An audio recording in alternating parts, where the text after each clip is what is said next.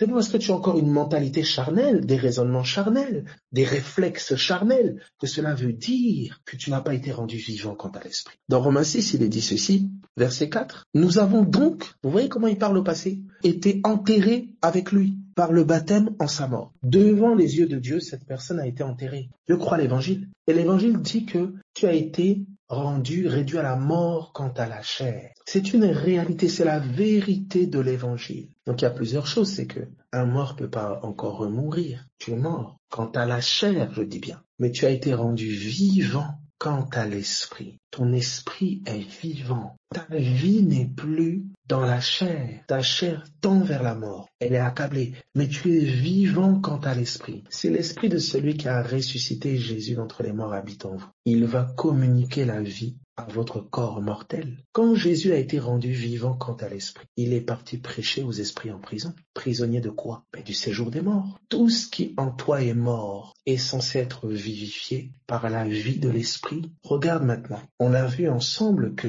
la mort est un silence. La vie est un bruit, une voix. On avait pris, je pense, le psaume 94 à partir du verset 17. Qu'est-ce qu'il est en train de nous dire? Il a été réduit au silence quant à la chair, et il a été rendu bruyant quant à l'esprit. Esprit dans lequel il est parti prêcher aux esprits en prison. Donc la mort de ta chair, c'est aussi le silence de ta chair. Ta chair a été réduite au silence. Pourquoi la faire parler? Ça veut dire que l'évangile vient toucher ton cœur et ta bouche.